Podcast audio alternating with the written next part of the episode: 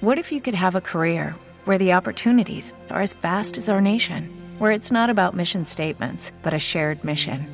At U.S. Customs and Border Protection, we go beyond to protect more than borders from ship to shore, air to ground. Cities to local communities, CBP agents and officers are keeping people safe. Join U.S. Customs and Border Protection and go beyond for something far greater than yourself. Learn more at cbp.gov/careers. Join us today during the Jeep Celebration event. Right now, get 20% below MSRP for an average of 15178 under MSRP on the purchase of a 2023 Jeep Grand Cherokee Overland 4xE or Summit 4xE.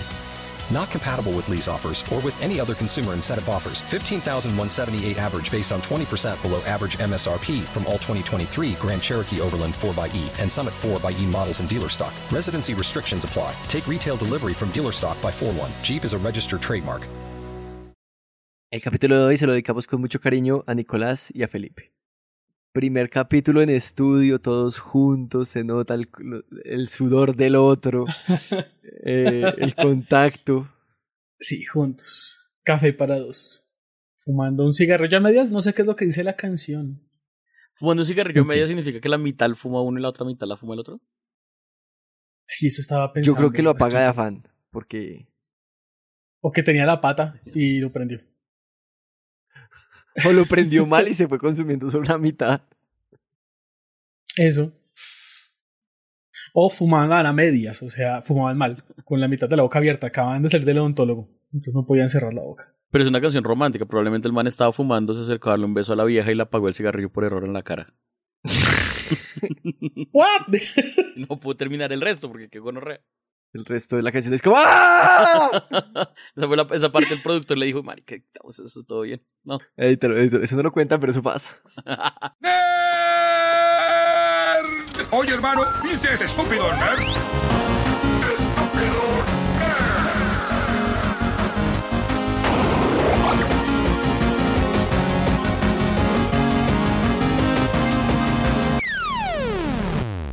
Hola y bienvenidos a Estúpido Nerd. Perdón, perdón. Hola y bienvenidos a Estúpido Nerd. Un podcast sobre series, películas, videojuegos y otras cosas humanas. Siento que le está metiendo demasiada emoción. Demasiada energía, sí, es que demasiada, no puedo bajar demasiada más. energía, la verdad. Sí, sí, sí. ¿Qué esperaba uno del dios del sueño? Que iba a hablar así animado como ¡Hola, chiquillos! No, no iba a pasar. O sea, sí, la verdad, la verdad, así que yo diga que le creo mucho que usted estuvo 100 años encerrado en una burbuja sin decir nada, no.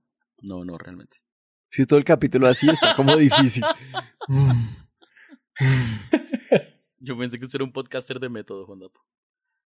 De métodos pocos, claro. Otras cosas humanas como eh, comenzar con una historia y terminar con otra. Otras cosas humanas como meter relleno en una serie de capítulos. De los productores de Naruto llega. Otras cosas humanas como la palidez, como crepúsculo. Otras cosas humanas como mm, los animales que hablan. Otras cosas humanas como la filosofía. Y otras cosas humanas como Your mama is so fat. ¿Miento? ¿Miento? Porque hoy... Perdón, porque hoy vamos a hablar...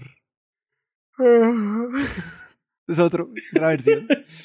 De la serie adaptada de Neil Gaiman, The Sandman. Mr. Sandman. Bring me a dream. Como lo conocen en España.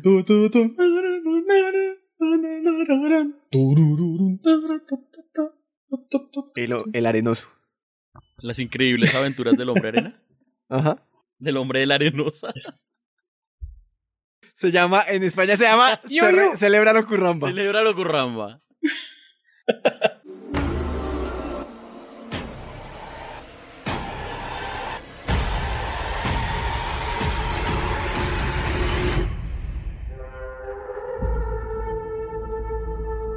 Your waking world is shaped by dreams. Dreams and nightmares that I create and which I must control. Y como siempre, estamos con eh, nuestro librero favorito, Lucien. ¿Qué más, Lucien? Buenas, ¿cómo me les va? Y con Matthew the Raven. ¡Ah! Nunca jamás. Yo soy Mervin.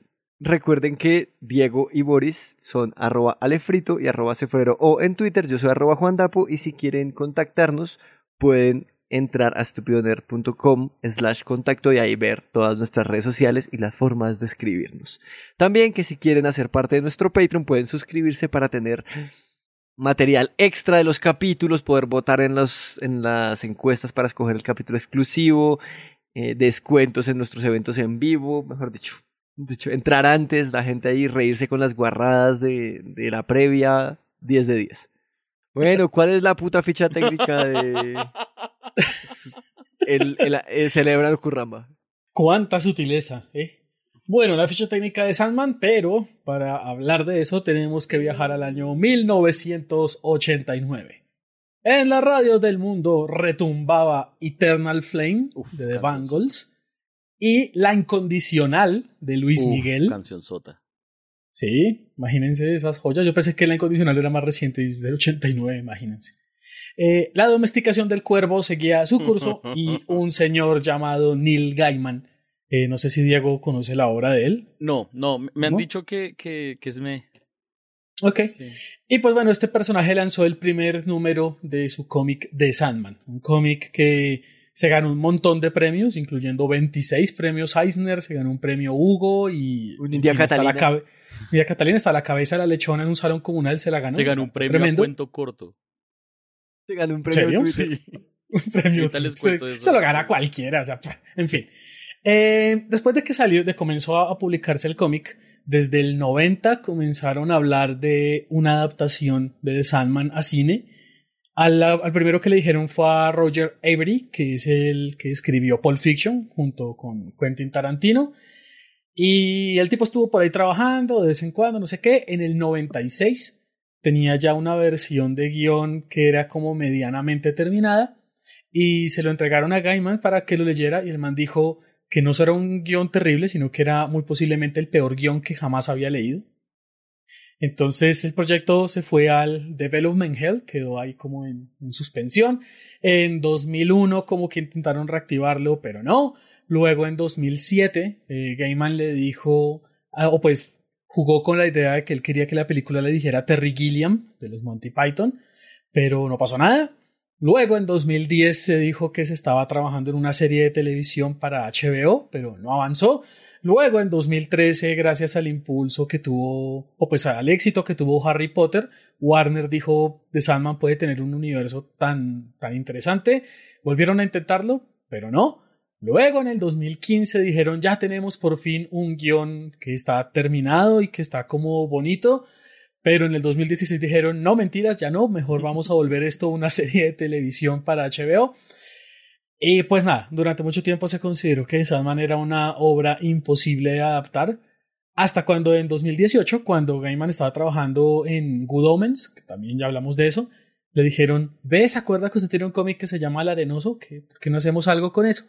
Y en 2019 Netflix compró los derechos y firmó un acuerdo con Warner para hacer el live action. La serie por fin se estrenó el 5 de agosto de 2022. Eh, y pues es una serie que adapta, que adapta al cómic, pero es bastante fiel al, al cómic. No es una adaptación tan libre.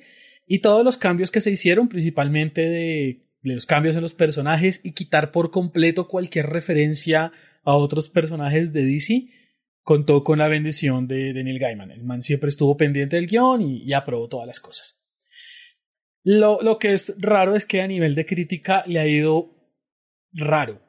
Porque, por ejemplo, en IMDB tiene 7.8, que no está mal, y tiene un capítulo de 9.4, por ejemplo.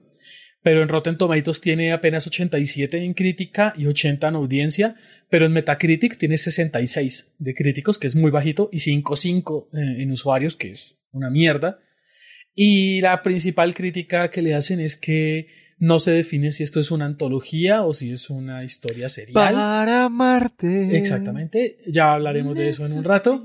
Una razón. No comencemos porque si no me la tengo que cantar toda. Y es Eh, pero bueno, por último les cuento que en agosto eh, de 2022 se inició la escritura de la segunda temporada, se inició el guion. Sin embargo, hasta el momento que grabamos este capítulo, ni Netflix, ni Warner, ni Neil Gaiman han confirmado que vaya a haber segunda temporada. Y ojalá que sí, pero todavía no sabemos. Don Diego, ¿cuál es el hechizo para atar a los honoritropos? Bien. El hechizo para atar a... eh, a ver, es difícil para mí hablar de esto, entonces voy a decir unos tropos muy generales de la serie ya. eh, porque, pues nada. a Diego no le gusta Sandman. ni no, me- no me gusta ni un poquito. Ni la vio. Y no, es, es, es una serie acerca de un- una novela gráfica, bueno, un cómic y un cómic que trata acerca de historias, entonces hablar de tropos en eso es como hasta redundante, pero entonces voy a coger unos específicos. Uno que es muy, muy, muy, muy, muy, muy, muy grande, que la- ponemos de nombre La vida es sueño. Y es como, es esta mezcla de que es un sueño, que es una historia, que no es una historia que es la vida real. Si hay alguna, si hay alguna serie que hable acerca de la importancia de las historias y que las historias son las que definen la realidad, es sana. Entonces, está ese fuertísimo ahí. Eh, está el tropo que se llama antropomorfeme esta, y es toda esta idea de coger conceptos y move- volverlos antropomórficos. Y, y pues en esta serie obviamente está bastante fuerte la idea de que las pesadillas eran antropomórficas, la idea que los Endless, que son estas, este- esta familia de siete eh, hermanos y hermanas así, em, que representan conceptos, y, que los conceptos que generan el universo básicamente. Eh, Los siete enanitos. Los siete los siete enanitos. principios los de la siete del naranja. Exactamente. Todo antropomorfeme está. Está el. Nosotros somos reprogre porque toda serie, película, historia que haga que la gente salga llorando a decir, pero ¿por qué? ¿Pero por qué son tan progresistas? ¿Pero por qué no respetan lo original? Para mí tiene el sello Somos Reprogre y es algo que yo apoyo 100%, especialmente algo como Sandman, que en su época era de lo más progresista que había, entonces no entiendo esa puta gente que se está quejando que fue lo que leyó si no se dieron cuenta que siempre fue progresista. Eh, pero pues está eso, porque pues obviamente eh, del 82 hasta acá la teoría sociológica ha avanzado lo suficiente como para que sí tocara hacerle renovaciones a esto si quería seguirse con el mismo mensaje. Está el tropo de el OG, que es esta idea como de ese man fue el primero, el primero en ser eso, porque es muy claro que Morfeo fue el primer emo. El primer emo, antes de que existieran los humanos, él ya era un emo. Sí. Él es el primer emo. En la serie lo muestran, en el cómic lo muestran aún más, pero él en serio es el primer emo. Es muy cool. Y por último Eh. está, pues digo, es muy cool que lo hayan mantenido así. Ah. Sí. Y por último está el tropo más importante de todos, creo yo, y es los gatos mandan.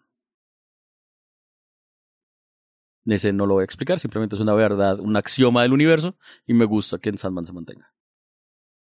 Ok. Esa fue la ficha técnica y los oniritropos. Y después de la siguiente cortinilla vamos con todos los spoilers de Mr. Sandman.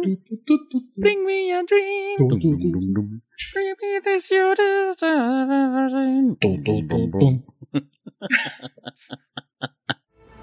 He's out there looking for me, isn't he? Can you imagine the damage he could do? Dreams disappear, then so will humanity. I could do without dreams for a while. I haven't had a decent night's sleep in ages. I'm not gonna stop until I've reshaped this world. Sandman cuenta la historia de Sueño, Morfeo, de Dream, de... ¿Cómo más le dicen? Oneiros. Es la historia de un tipo que es el primero de unas entidades eh, que están al servicio de la humanidad. No es el primero. Mm, Ay, Perdón, perdón. Voy a dejar que diga y luego hago las Es correcciones. uno de los Pero no que- es el primero, ni es el hermano mayor, ni es el primero en haber existido. El primero es Destino. Es el primero que vemos. Gracias. em, y chúpelo. Y, este, y si este capítulo va a estar así, va a durar media hora así, y no nos vamos a despedir. Eh, Yo lo pensé que iba a ser importan- las chicas superpoderosas, pero fue Sandman, güey. Sí, fue Sandman realmente. Y eh, a este lo captura un señor llamado Roderick, Roberto, El viejo ¿Quién? Robert, el viejo Robert. Alex. el viejo Robert. Bob. ¿Quién? No, porque Alex era el hijo. Alex. Ah, no. Sí. quien quería era capturar a la muerte, pero pues terminó capturando a este man. Y él está ahí todo triste con su cara de emo en peloto, con una luz blanca. Muy raro todo lo que le construyó Robert para, para, para poder verlo ahí en pelota. Ni, ni una cobija le botó. Mientras tanto, el mundo cae como una enfermedad del sueño. Él se libera, se da cuenta que pues va a ir a recuperar sus cosas, su bolsa de arena, que ya se me hace raro cargar una bolsa llena de arena, un rubí y un casco muy feo. Feo el hijo de puta. Em, porque eso es como parte de sus poderes. Y ahí va, los recupera. eh, Conoce a Joanna Constantine, conoce a. Pues bueno, habla con Joanna Constantine. Porque ahora digo, digo, no la conocí antes, porque. No, no la conoció antes. No a esa. A la tatarabuela, tal vez, pero no a esa, digo. En fin. ¿Para pa qué, pa qué me dice? eso? Fue como dije, Diego, comente. Yo estaba callado y calmado. Pero mientras intenta recuperar sus cosas, tiene que ir al, al infierno por su casco, donde hace la peor pelea Uy, del universo Sí. en cualquier Sí. serie. Sí, señor. Sí.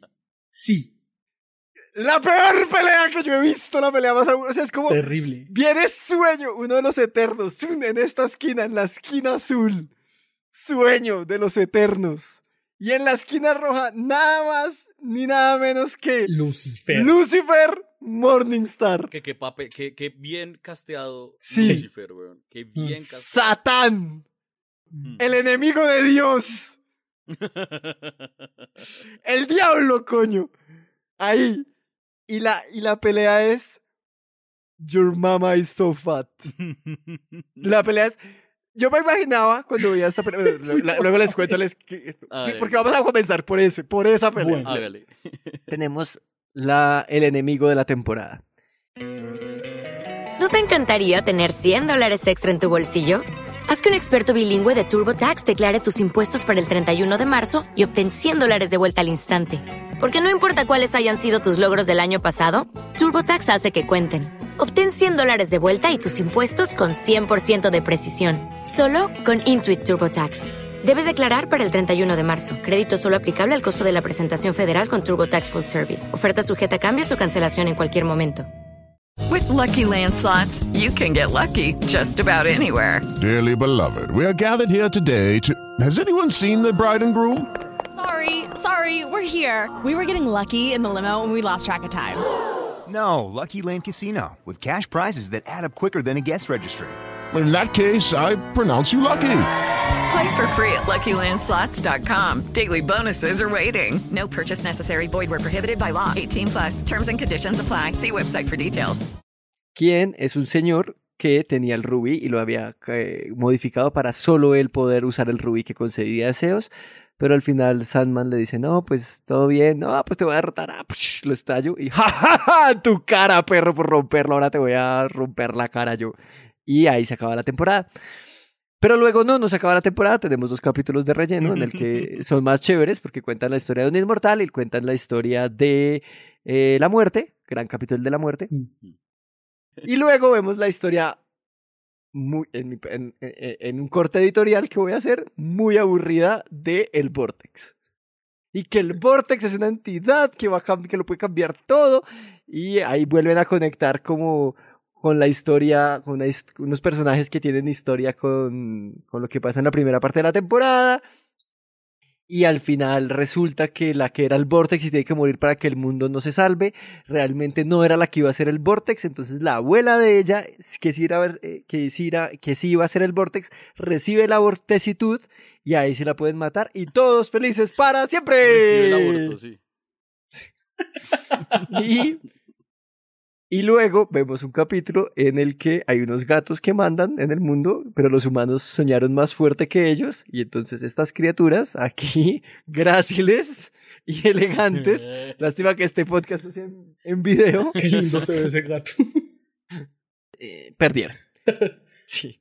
Y la segunda historia es sobre eh, Dream que va a ayudar a su ex esposa Calliope. porque Calíope, Cal- a Caliuchis, Caliuchis. porque la tienen encerrada el esposo de Amelia Pont, Sí, que ahora quiere ser escritor. exacto. Y por eso la viola. A Calíope. Cuando la secuestró. Ah, yo pensé que eso había quedado clarísimo. Es- mm, se intuye, pero no es explícito. Sí, exacto. O sea, pues, No, no pues es digo, clarísimo. no explícito, no explícito, pero pues sí me pareció que era, o sea, sí, siempre ha sido así. La cuestión como de, de es algo que, las- que, que nosotros solo podemos dar voluntariamente, pero él lo tomó por la fuerza. Y, sí, digo. Sí, Ok, sí, sí, vale, sí, vale. sí, sí, sí. Ahorita hablamos. Entonces, ese es el resumen de la serie, que es como dos series, como O más. que ver, maestro Pokémon. y, o sea, está, está claramente partida en esas dos historias. La del Vortex, la de los... El ani- secuestro la de y de encontrar las, las joyas. Ajá. Y, los, Y los luego las historias que están por o sea, O sea, ahí. sí, por eso yo digo que hay tres historias. Los horrocruxes, la, el vórtice y la antología. Y el what if. Ah, bueno, yo... Sí, bueno, yo, re- yo me refería a dos historias y relleno. Ah, sí, sí. Porque cada sí, sí, capítulo sí. del relleno no, no, no, no aporta mucho al- a lo... Eh, sí, es cierto. Entonces, comencemos con la peor De pelea puta, del mundo. O sea, el ninja púrpura contra el ninja ocre mejor. tienen. Es una mejor, pero que lo es. Y yo solo me imaginaba al diablo. O sea, es que. Ustedes se acuerdan, no sé, no sé si les pasó. Yo solo me podía pensar de cuando uno era niño y jugaba con la imaginación. Era como, pues yo tengo una pistola, así pues yo tengo dos pistolas, así pues yo tengo una ametralladora, así pues yo tengo una bazooka. Y esto escalaba a un despropósito y el man termina con, perdónenme la- los que les gusta las cosas súper poéticas, con la cosa más cula, que es, pues yo soy la esperanza. Y el, O sea, no, uno- no, no, y el, y no- y o sea- el trancón que se arma en la esperanza con Boyacá. Eso, eso les iba a decir. O sea, el diablo va y le dice, yo soy el trancón y te jodes. Men, a mí me pareció eh, eso, ese, ese recuerdo de Juan Dapo, esa pelea de esa pelea de tengo un rol más grande, a mí me recordaba cuando uno tenía una silla y la dejo reservada, la desbloqueo, le pongo candado, abre candados. Y esa vez es como, men, desde un principio so- soy un lobo, pues yo soy un cazador de lobos, pues Ahí yo soy bien. el chancro que le da al cazador de lobos, pues yo soy la pepa de, de antibiótico que quita el chancro del... Es como, men, desde un principio diga, puta, soy el Big Crash, o sea, el anti-Big Bang, gané. Pues es, Es que tonto. yo ahora le vendo mi alma al diablo. Le digo, no, ¿sabe qué? Se la, se la, se la juego en, un, en uno de estos juegos. El man me dice, soy un lobo, soy la esperanza. ¡Pum! Nada puede matar a la esperanza. Adiós. Exacto. Este juego está arreglado. Eso ¿Y sabe qué es lo más chistoso? Que después de ver la serie me puse a chismosear el cómic. Es casi igual. La diferencia es que no es Satanás, no es Lucifer el que, el que pelea, sino que es el propio diablo que se robó el casco. Y es como en un bar de stand-up comedy. Es algo así, tienen vestido Sí, no súper es, bonito. no es así como ellos actuando lo que son y todo eso, sino es simplemente en un escenario con público que empiezan a contar esto y simplemente atrás van apareciendo como representaciones un poco más abstractas de lo que ellos van diciendo. E incluso en la serie es un poco mejor porque como que sustenta, soy la esperanza y por lo tanto, aquí es en el cómic es, soy la esperanza. Y el otro dice, no sé qué decir. Fin. Como mm, Don Gaiman, yo sé que dejó esta escena de última, pero papi, cinco minuticos más de, de elaboración. Es que sí, la pelea es una tontería. Ese creo que es el momento más bajo de toda la serie. Totalmente de acuerdo. No estoy de acuerdo con ustedes en varias cosas, pero sí estoy de acuerdo con ustedes en varias cosas. Gracias. En la serie la pelea se ve tonta. Estoy completamente de acuerdo que en la serie la pelea se ve tonta. Siento que en el cómic la pelea tiene mucho más sentido por el contexto que, es el, que está ahí y por... Y aquí es donde ustedes van a decir, pero eso requiere conocimiento previo. Yo, puede que sí, un poco. Para disfrutarlo, puede que sí, un poco. Ese tipo de pelea es el tipo de peleas que se dan en los... em, como en el, en, en el Realm, en el mundo de las hadas, que son cosas acerca de si tú y yo tenemos el poder de creación, entonces simplemente montamos tu creación contra mi creación y el primero que se quede sin respuesta a lo que el otro puede decir. Que es una mezcla entre básicamente una pelea narrativa. Es como, es como una pelea de. Beyblades con narrativos. No, la verdad no, es lo que dijo Juan Sí, al los principio. Beyblades, No, no, no, sí, los es lo que dijo. Sí. Exacto, es que es lo que dijo Juan Dapo al principio. Son los dos niños diciendo, yo tengo una espada, pues yo tengo dos espadas. Pues Sí. yo tengo tal, pues yo tengo tal. Hasta que alguno diga algo que el otro no pueda responder. Por eso es que entiendo que pueda parecer tonta y que lo sientan como tonto y que en la serie y que en la serie no tenga para nada el impacto que a mí me parece que tuvo en el cómic porque sí lo tiene. Sí lo tiene. ¿Usted leyó todo el cómic? Estaba leyéndolo y precisamente estaba buscando ese capítulo de No, de pero no ese capítulo, Infierno. es que ese es el punto. Pero pues eh, no leí Se todo. requiere el contexto de Estaba leyendo anterior cosas. Toda la historia Ah, de. Sandman está basada en que lo que importa son las historias y las historias crean realidades. Entonces una pelea de este estilo tiene todo el sentido del mundo. Vale. Esa es la forma de ganarle al Señor de los Sueños. Si usted Es fácil como ganarle demonio al Señor de los Sueños. No, no pudo. No pudo. Y ese es el punto. El punto no es, el punto no es más allá de, ok, ¿es una culada o no es una culada lo de la esperanza? Más allá de eso, el punto no es, uy, eso fue lo mejor que se pudo inventar. El punto es, el otro no supo responderle. Es que ese es el punto. No, no es, se me ocurrió, no, y, y a eso es a lo que voy. Por eso es que para mí tiene mucho más sentido, tiene mucho más sentido en el cómic, la forma como se enfrentan, porque por un lado no se está enfrentando al, a Satanás como tal, sino a un diablo de los de por ahí, y en el cómic se muestra, y eso lo hacen muy claro, que ese es un diablo que lo que hace simplemente le importa es la, eh, mostrar lo más fuerte posible y no piensa en otras opciones. Y por la misma cosa que luego él dice, y es que qué sería del infierno si la gente no pudiera soñar con una posibilidad de un mundo mejor, es que es, eso se termina volviendo una buena respuesta. Pero eso tiene mucho más sentido en el cómic. En la serie se le pone mucho más énfasis a esta parte visual y eh, el hecho de que haya sido la pelea con el con, con Satanás a mí me hace que también cambia las cosas mucho. Pero pues lo que les digo, igual a mí me gusta es porque muestra mucho esta idea de ese combate que es el tipo de combate que se da en, en, en A mí, a mí, a mí, a mí me gustó cómo empezó, porque me pareció súper sí, interesante sí, sí. que se lastimaran y como, bueno, ¿qué más puede matar a esto? Como que, ¿qué, cómo, podemos irnos por acá? Ujú. Pero llega un punto en el que, en el que el niño dice, pues yo tengo el arma indestructible. Es como, ¿qué es eso? A mí, a mí se me hace lo más tonto, honestamente, de la pelea, es cuando, cuando se va de madre. Cuando el man responde, cuando ella le dice, pues yo soy la antimateria, es como, la antivida, como, está marica. Pues yo soy es la anti antivida. No real. Sí, y empieza, pues infinito por dos. Exactamente. Entonces, ese, ese momento en el que se va a desmadre, ese me hace- es, lo que, es lo que se me hace más ridículo de todo. entiendo que parezca ridículo y por eso es que me parece que la esperanza es una buena salida. Diego, a veces que a mí me parece igual que es como el poder de linterna verde. Puedo generar todo lo que se imagina. Men, es un poder tan overkill que la única opción de perder es con un hueco argumental filosófico raro. De nuevo, no es un hueco chistoso. argumental porque todo depende de la creatividad de la otra persona y que pueda responder. El punto es, si usted se queda sin poder responder, Ah, Mi molestia de, de esta pelea es que sí me parece tonta porque me parece que pensarla como algo profundo la hace cada vez más tonta. O sea, no, no hay, no, no puedo, o sea, la explicación es que así se hacían las peleas en, no sé, en otros momentos. no es pensarla sigue siendo algo- tonto. No importa, es, que es la. Los dioses en el Olimpo, según las escrituras griegas, decía que peleaban así. Marica, peleaban como tontos. O sea, Pero no es para mí como algo sigue- profundo, No importa, sigue siendo tonto. Para mí es, es, es tontísimo de ver. Hubieran hecho mejor una pelea de gallos, una pelea de rap hubiera sido mucho mejor. Yo insisto que sí es el punto más bajo de la serie, pero sí es cierto, la, la personificación de Lucifer me enlamé. Yo, yo nunca había visto el cómic, pero cuando dicen, claro, el ángel oscuro caído, la oscuridad, muertos, y es una señora rubia, blanca, es como, puta, qué chimba de personaje, es lo y, máximo. y- y es que además tiene todo el sentido del mundo porque pues era el ángel más luminoso que Sí. había en el cielo antes de caer, pues porque habría de ser algo feo. Sí. Y es, y es toda alta y toda elegante. Sí, es sí. Es Y Masekin, me encantó Masekin también, la, la ayudante la que tiene la mitad de la cara. Sí.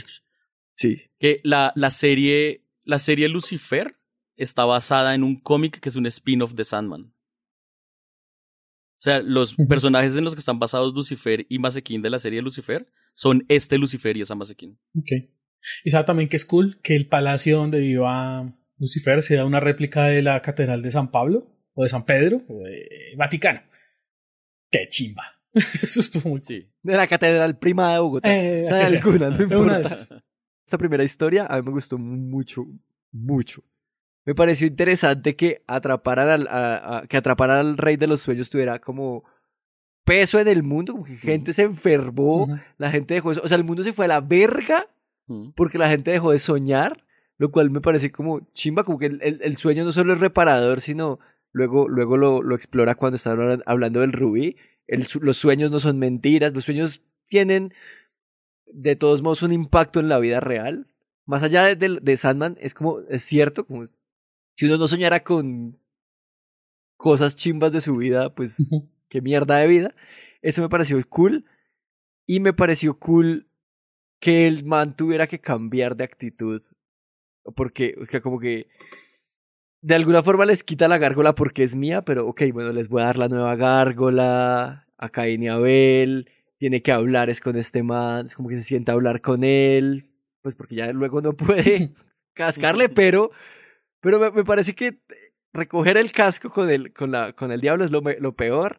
Recoger la arena también es súper triste, pero tiene que mostrar una compasión. Es cool. Y recoger el diamante es también tener que mostrar, el rubí digo, tener que mostrar como una palabra, una chimba para que el otro, pues, porque ya no hay nada más que hacer, voy a perder. Y eso me pareció chévere. Esa historia de él recuperando eso y también como todavía dolido con la humanidad, como los humanos son una puta mierda y este cuervo de mierda no va a reemplazar a mi cuervito que era el mejor cuervo del mundo. Sí.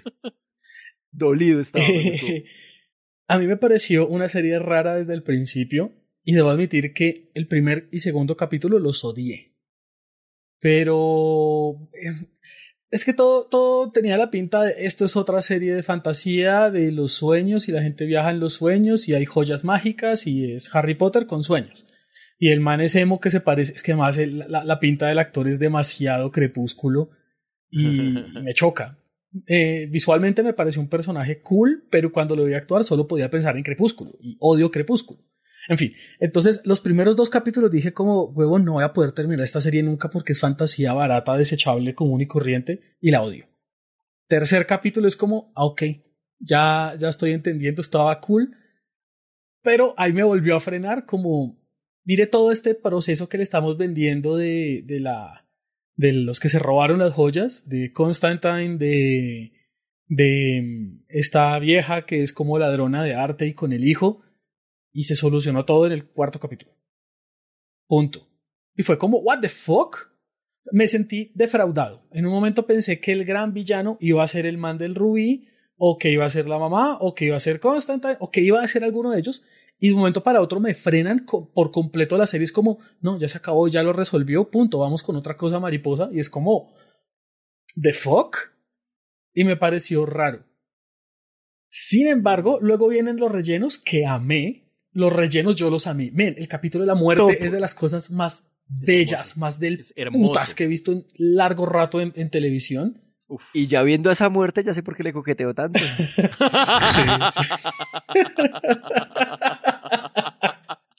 Explica muchas Eh, cosas. Sí, el comentario. ¿Ah? No, esto no es pasivo agresivo, sino como triste feliz, algo así. En fin, de, pre, de prefeliz. Pero está el putas. Luego el capítulo de, del restaurante, yo lo amé. El capítulo del restaurante me encantó. Pero ese es, ese es de la historia. Sí, hace Eh, parte de la sí, historia. pero el 90% de lo que ocurre dentro de ese restaurante no hace parte de la historia. Pues sí, porque No, todo pero eso lo hace sí. John Dee.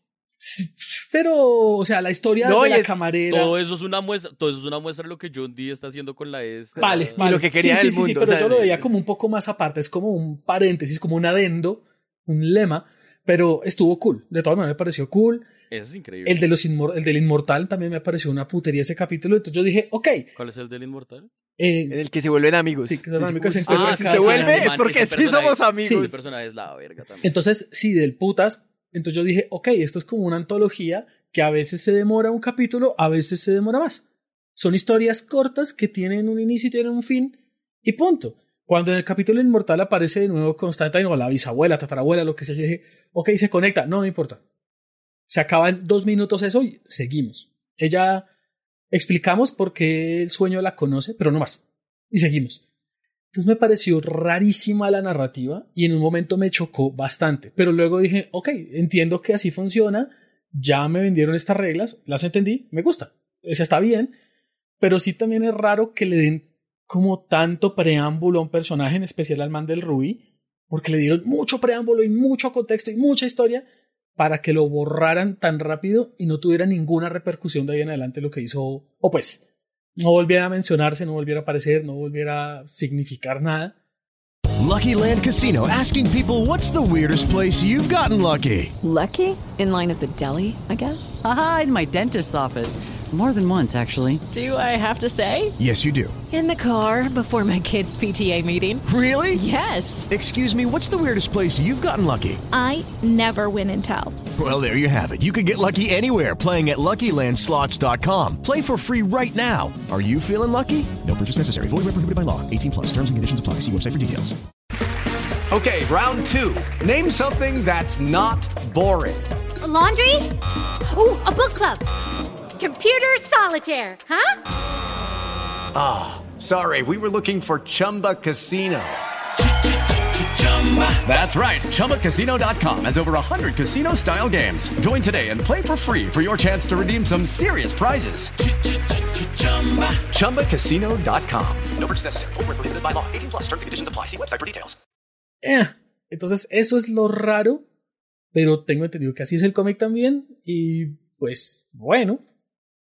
¿Qué vamos no, a hacer? pero, pero, a, pero a mí esa excusa no. A mí esa excusa Sí, no a mí tampoco vale. me gusta No, la excusa no, de Porque si no, leo el cómic. Sí, porque, Sí, no, no, o sea, sí, y yo entiendo le- que si, la, si el argumento es la obra original es así, significa entonces que la obra original también está mal. Si ese fuera el caso, digo. Sí, Sí, no es como que solo porque se copia textualmente de una obra original automáticamente es bueno, no. Pero me pareció cool, me pareció cool que sean historias breves, sino que unas se demoran más que otras. Y ya, y al final el capítulo bonus, pues son dos historias pequeñas y ya, y se acabó. Y, viéndolo así, ok, me pareció cool. Pues ven, es el dios de los sueños, uno que esperaba. Los sueños son así, ocurren, y a veces no ocurren, a veces son largos, corticos, ya.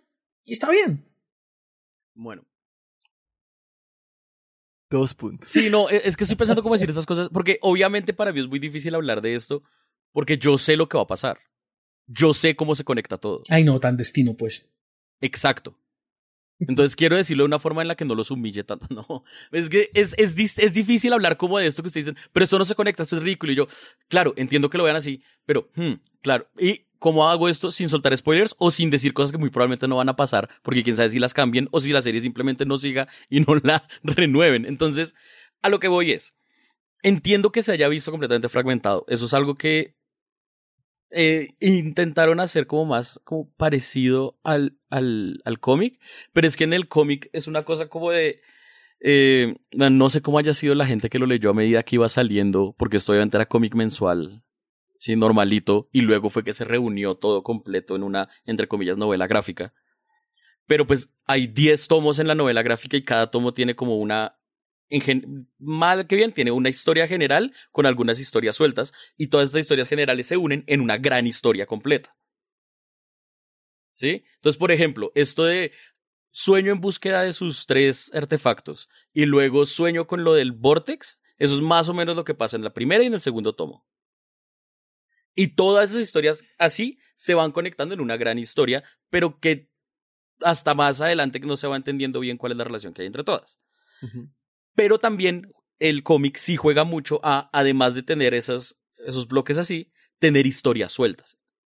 Historias sueltas que por un lado son historias sueltas y ya.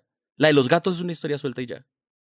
Y otras historias sueltas que no son tan historias sueltas porque luego se vienen a conectar con cosas, por ejemplo, como la de Calíope, que esa es una historia que es una historia suelta, pero no es tan historia suelta porque habla de cosas que luego tal vez tengan que ver con otras cosas. Entonces, es algo que funciona bien en los cómics y que en la serie puede ser muy enredado y que quién sabe cómo lo vayan a manejar, entonces ni puta idea. Sí, pero digamos, para, para hablar de la primera temporada, que es lo que tenemos, Sí. y ahora que Diego dice que esto es como lo primero, el primero y el segundo tomo, es como, ¿por qué nos enfocamos en el primer tomo?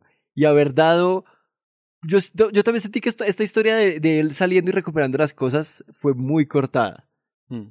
Fue súper cortada. Es como, dame menos capítulos entonces, ponme historias sueltas aquí y allá, y cuéntame esta historia en seis capítulos, más tres, cuatro de relleno. O sea, dos capítulos aquí, una historia de otra cosa.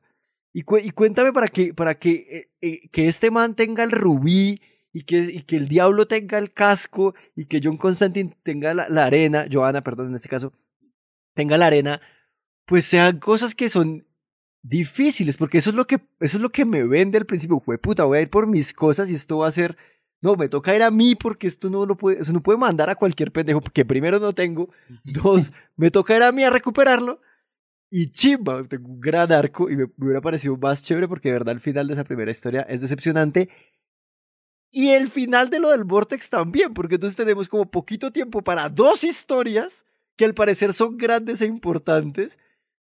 Yo, por ejemplo, en la segunda hubiera querido ver más de esa hijo de puta seminario, de esa conferencia Uh, de cereal. puta, sí. Sí, Eso hubiera sido Sí, una putería. sí, sí, sí, pero se va muy rápido. Mm. Se va de un capítulo. No hay más conferencia. Y es como, marica, es- distorsionar esa cosa de los asesinos seriales a, a que, a que van y hablan como si esto fuera y, tiene, y tienen diferentes tipos de, de seminarios, unos religiosos, otros de... Es increíble, yo hubiera querido ver más de esto, hubiera querido ver más... Mm. Y entre los dos cosas hubiera querido ver más el Corintio. Puta, el Corintio es el mejor personaje de la serie. Muy por mucho. Pero al mismo tiempo es como el man va y se va. El man llega y se va. El man siempre llega y se va. Porque le, le da, le da el, el, el gabán a, a John y se va. Entonces como que a mí me gustaron las historias Mm. cortas. Creo que más, creo que me gustaron más las historias cortas por eso, porque era como, ah, bueno, esto es una historia corta y qué chimba. Sí. Y no tengo que, no me tienes que explicar ni la vida del inmortal, ni me tienes que explicar por qué la muerte está haciendo esto todavía. Luego me lo conectas tal, una chimba. Pero aquí, que empiezas a desarrollarme personajes, que me cortas esa historia como abruptamente, o que todas las cosas se, se solucionen tan rápido, pues le quita importancia y le quita peso al- a la misión que tenía el Nesano. Es como, ah, pues marica, mande un rapi. o sea, rapi favor. Es cierto las historias son raras y la del vórtice a mí tampoco me gustó porque, ven, yo amé la historia del Corintio y de los asesinos, de los coleccionistas, la amé mucho. Y luego ver que Stephen Fry, como se llame ese señor, resultó ser una de las pesadillas que se volvió buena o como se llame, algo green. Era un sueño, ¿no? Era un sueño, no una pesadilla. sí. un sueño, un un sueño, un sueño. ese un sueño. Me pareció del putas porque él estaba en la tierra, algo green, no sé qué. Algo green. Sí. no me acuerdo. En fin. Entonces, estuvo el Green putas, Day. eso, Green Day.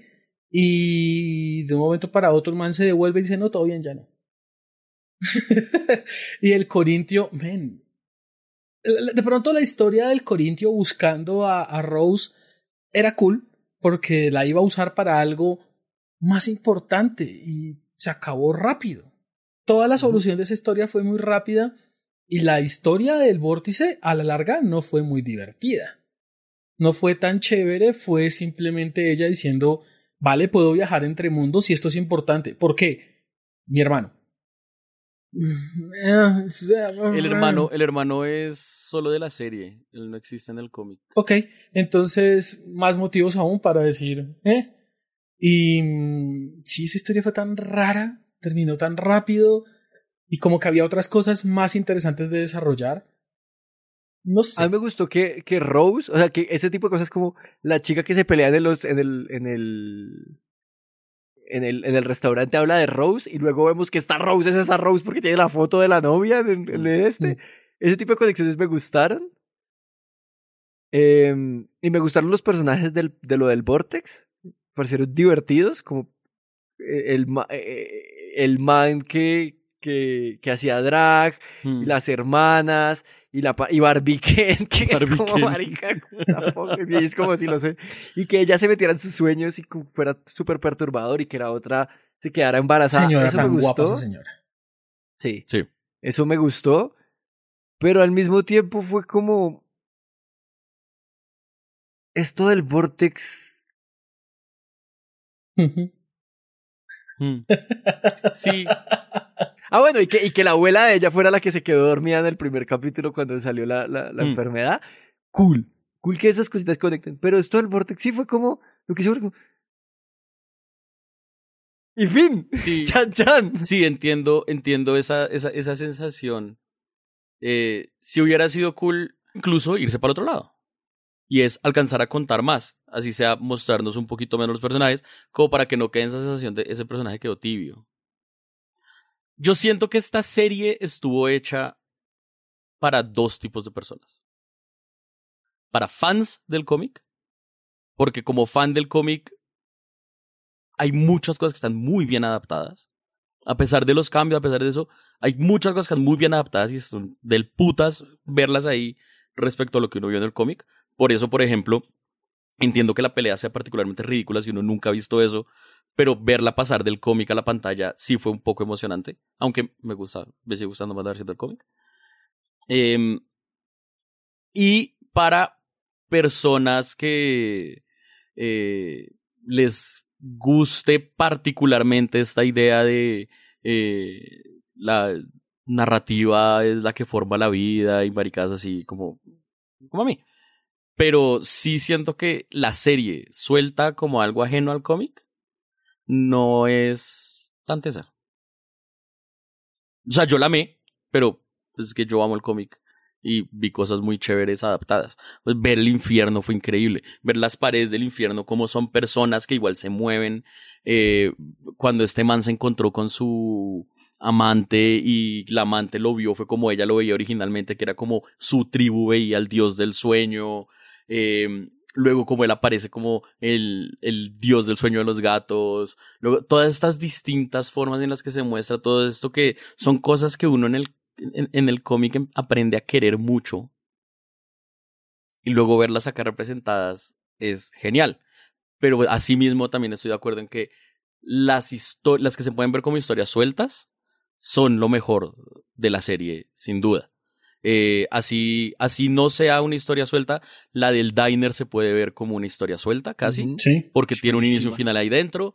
Eh, la de Calíope, la de los gatos, eh, la de Sueño, que no es tanto una historia suelta, más como el aftermath de este man ahora se quedó sin el plan, no sé qué, pero igual es una historia suelta para, porque es ahí donde conocemos realmente a muerte y vemos esto.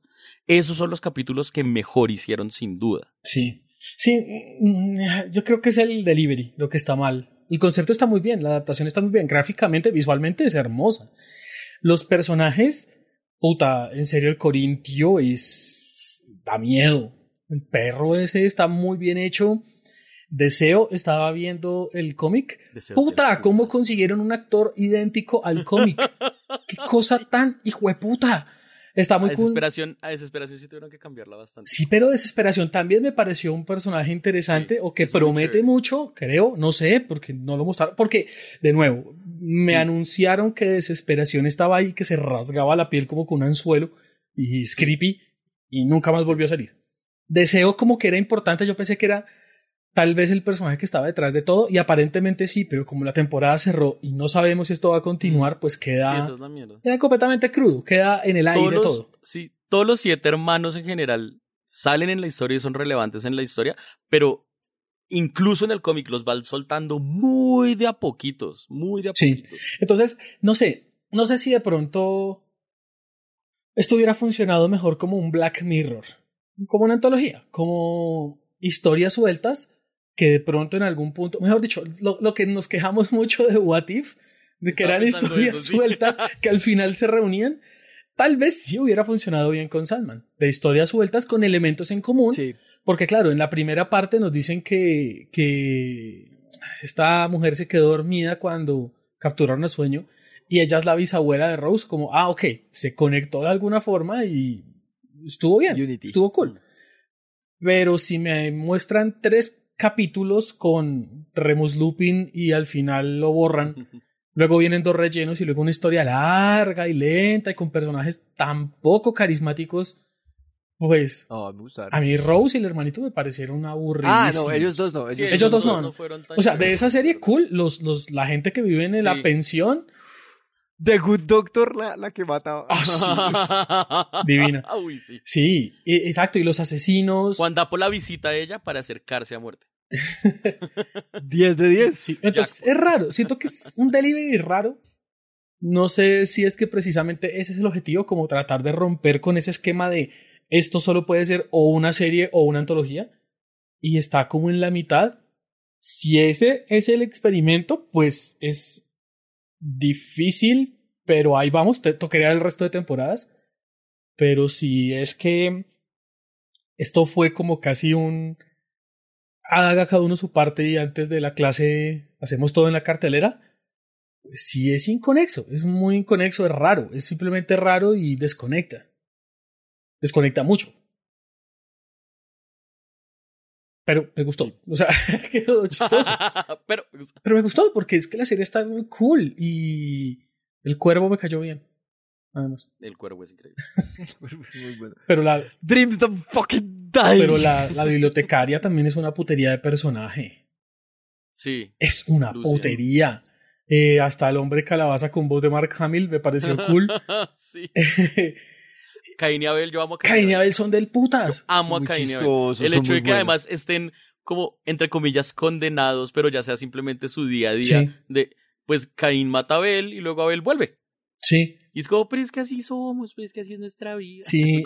Pero también esperaba más de Constantine, por ejemplo. Mm, No pasó Constantine, nada. Constantine en el cómic es el personaje, o sea, sale creo que en una entrega, tal vez dos. Mm.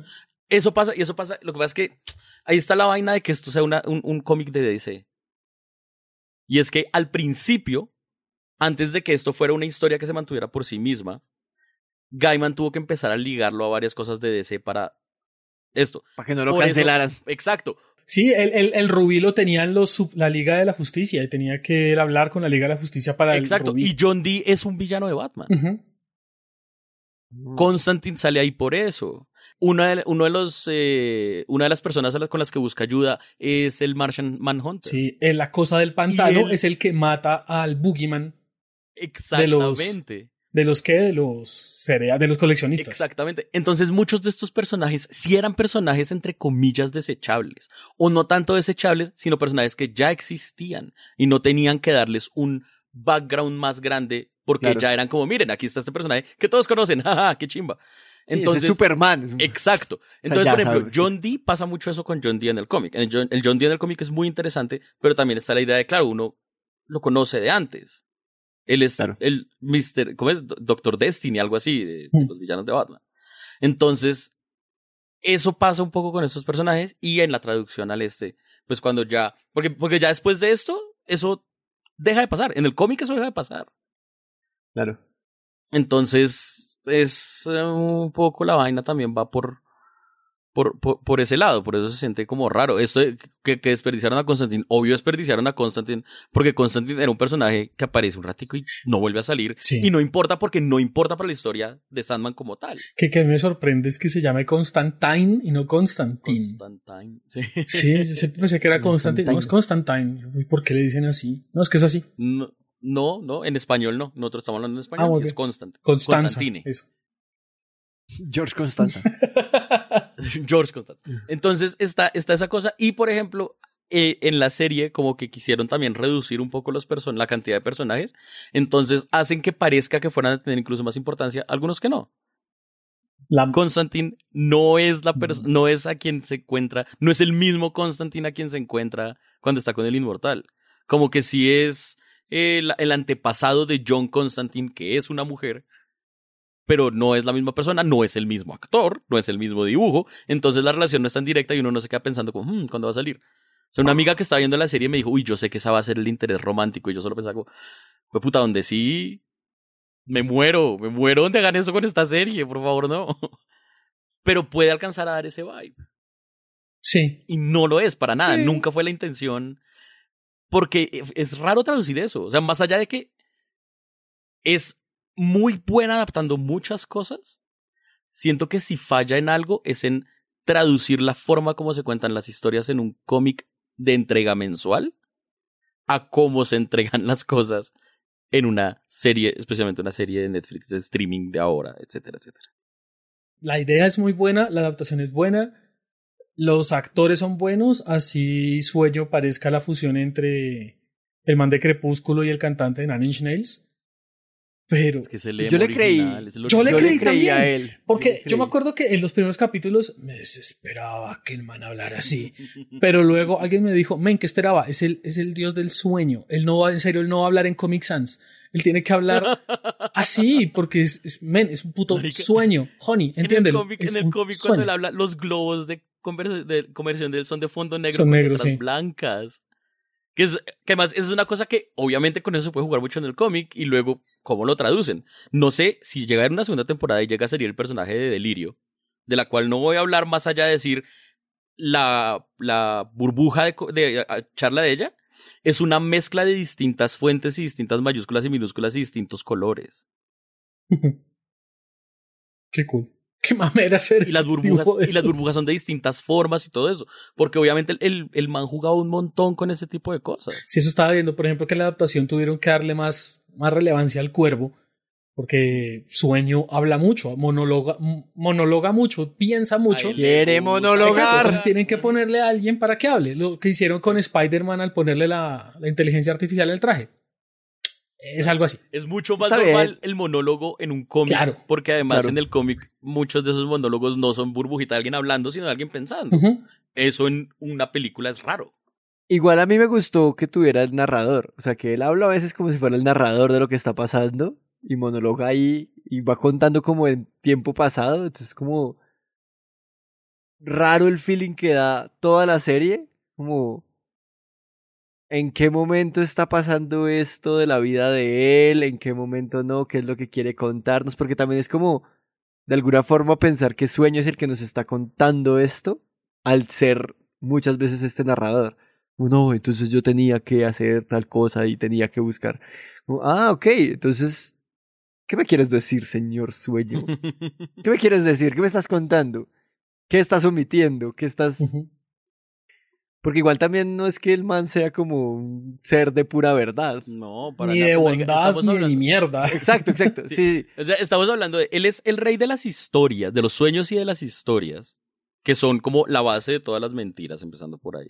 Pero también de todas las verdades, pero de todas las mentiras. Que me Ah. gusta que en, el, en lo del, del- en, el, en el dinner eh, habla de eso. Es como, esto no son verdades ni mentiras. Estos son historias, es lo que es, es la que la gente se dice a sí mismo para poder seguir viviendo. Eso no necesariamente es mentira. Tampoco es una verdad. Que, la, no- que la mesera quiera ser escritora y no, y no sea buena, no es una mentira. Ah, Ella y- quiere no ser y sueña que con no ella. sea ninguna de las dos, igual no siguen importa. siendo completamente necesarias. Es toda la idea de qué narrativa le estamos poniendo a nuestra vida para darle sentido. Porque, pues, si no, entonces no tiene sentido ya. Entonces, este, es- este, es- este narrador, que además nos han mostrado que es falible, porque él mismo, incluso dentro de esta temporada se alcanza a ver, aunque en el cómic obviamente luego se ve mucho más, porque básicamente todo el cómic es una historia acerca de crecimiento personal en una criatura que ha vivido eternamente y que tiene poderes hipermágicos y sorprendentes, lo cual es raro, y de familia. Entonces, como las dos grandes cosas. Responsabilidad, familia y crecimiento personal. Eso es el cómic. Y en este, en esta primera temporada se ve crecimiento. Incluso se lo dice Calliope en algún momento, es como que usted nunca hubiera hecho esto antes. Ujú. Se está creciendo. Y la charla con muerte es muy como de crezca, huevón. Que yo creo que por eso es que amo a muerte, porque enfrenta a sueño diciéndole, marica, se le acabó su jueguito y va a llorar. Ay, bebé. Marica, ya. Va a llorar, va a llorar. No, no, una cosa que me. Hay un emo molesta que no llorando. Ay, nada. qué novedad. Uh, Lloré. Marica, uno de los mejores momentos del cómic es cuando muerte, como que hay, si hay un momento en el que muerte como que le lanza el pan a sueño, como que tiene un pan en la mano y se lo lanza. En el cómic es una viñeta hermosa en la cual es un baguette más grande y se lo pone en la cabeza, güey. Eso es hermoso. Que se lo lanza y le rebota el pan en la cabeza. Es como, marica, estos son dos criaturas increíblemente poderosas que son hermanos desde hace milenios. Y así es como resuelven sus diferencias. Lanzándose un panzazo en la cabeza del otro. Es, es hermoso. Entonces sí, sí, es, es, es otra forma de ver historias. Me emociono, bueno, en serio me emociono mucho. Ok, a nuestros amigos en Patreon les vamos a contar, bueno, les vamos, no, Diego nos va a contar cuáles son las diferencias que hay entre la serie y el cómic. Mm. Para que ustedes vayan a sus a, a conversar con la gente y digan, oh, pues que en el cómic es así, así, con la misma voz que poner Exacto. Listo, yo lo hago con esa voz. Entonces ya saben, patreon.com slash estúpido nerd, suscríbanse y suscríbanse. Dos veces suscríbanse. Nightmares do not belong in the waking world. Oh, it turns out I fit right in. Dreams don't die.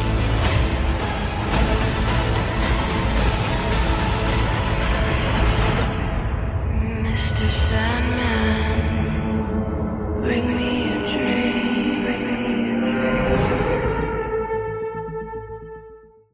Ese fue nuestro episodio sobre El Arenoso. ¡Celébralo, Curramba! Recuerden que si quieren apoyarnos, no solo escuchándonos, pueden entrar a nuestro Patreon en patreon.com slash estupidonerd. Pueden acceder a capítulos sin publicidad y con contenido extra, eh, y un capítulo exclusivo al mes, bueno, dos capítulos exclusivos al mes. eh, si, si, si no han escuchado los de hace un año, votar en las encuestas o proponer temas. También cuando hacemos cosas pueden acceder a descuentos en bienes y servicios. Entonces los esperamos en patreon.com slash estupidonerd. Y también si quieren unirse a nuestra comunidad, pueden entrar a estupidonerd.com slash discord y ahí podemos hablar mucho más del capítulo, de otras cosas, de otros capítulos, jugar y tal. Pero no podemos irnos sin antes darle la oníricamente famosa puntuación de Estúpido Nerd a Sandman. Entonces, del 0 al 10, ¿cuánto... ¿Cuánto cuervo tiene Sandman Don Box? ¿Cuánto cuervo? Eh, tiene uno y es muy bello, me gustó mucho. ¿Tiene dos? Dos, dos. Ah, tiene dos, pero es que el primero no, no brilló. El otro es Patton Oswald, Bueno. ¿qué más quiere? Además también es el, es el burro de Happy, ¿qué más quiere? Arica. Eh, lo que les decía, a mí los primeros capítulos no me gustaron, me parecieron fantasía normal, pero luego ya entendí y, pues no, no- no entendí, sino lo vi diferente más bien y comenzó a gustarme mucho más. Me gustó en general bastante, aunque es rara. Eh, La narrativa me pareció muy rara, me pareció muy, muy, muy rara, pero no significa que no me haya gustado esa narrativa. Si le hubiera como dado un poquito más de tiempo a otras historias, menos tiempo algunas, pero de todas maneras estuvo muy chévere. Y curiosamente, de esa serie lo que menos me gusta es, es Sandman. pues es un personaje cool, pero es tan rarito que no sé. es que la, la- la- Es tan rarito. pero es que como habla, es todo raro. Es demasiado. Es too much en general. Muy- Y es exactamente así en el cómic. Ese- Sí, ese sí, Yo creo es- que fue el mejor cast. Fue muy frito. Sí, pero, pero el resto estuvo del putas, estuvo muy bacano. Eh, espero de todo corazón que Netflix apruebe la segunda temporada y si Netflix no quiere, entonces pues que Warner se lo lleve para HBO, que con la fusión con Discovery queda entre comillas, no se sabe, ese es el problema, porque Netflix no lo, no lo, no lo confirma, pero HBO no lo haría. Entonces, ah, qué dolor que, que no vaya a seguir, si es que no sigue, pero yo espero y si sale, me la voy a ver con muchas ganas y con mucha expectativa. Entonces, en general me gustó. Yo le pongo 8.5. Yo del 0 al 10, ¿cuánta muerte le pongo a eso? Yo soy la muerte. Yo soy la muerte. La muerte soy. Yo, Yo soy espero que cuando me lleve me, me venga cantando eso. A mí me invade el espíritu del totono. Y entonces yo tengo un sinsabor amargo. O sea, me gustó, me pareció muy chévere, me pareció muy chévere el cast, los personajes. Pero sí quedo con un mal sabor de boca porque al presentarme a, a, a Deseo y a Decidia, ¿cómo se llama? Decidia Vallenata. No, y la, la hermana... Eh, Desesperación. Desesperación. Desesperación. Despair. Es que Despair. no hay una Eso. palabra específica para eso. Dispepsia. Ajá. Sí, Una mezcla, Dispersia. es una mezcla entre desesperación y desesperanza. ok. Y no, y, y no ahondar en ellas. eh, sí, eso que hablamos, como que muchos de los personajes se presentan y uno quiere ver más de ellos, parecen tener más relevancia de la que realmente tienen en la serie hasta ahora. Y no sé, hay cosas que como que me rompen el corazón por ese lado. Por el otro lado, me hubiera gustado más que se hubieran concentrado en una de las dos historias grandes, como ya dijimos, porque la historia del Vortex me pareció más floja y terminar con ella fue súper decepcionante.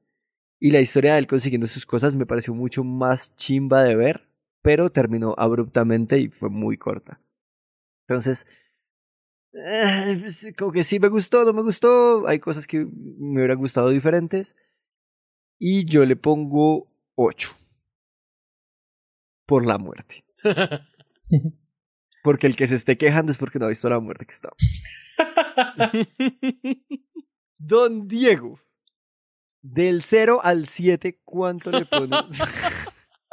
del 0 al 10, ¿cuánta arena, cuántos, cuántas huellas en la arena le pone usted a Sandman? No, qué va tan linda. Ante todo, Juan Dapo, ¿quién dice que no duelen? ¿Quién dice que no duelen? Tus huellas en la arena. ¿Quién? ¿Cuántas huellas en la arena tiene Sandman?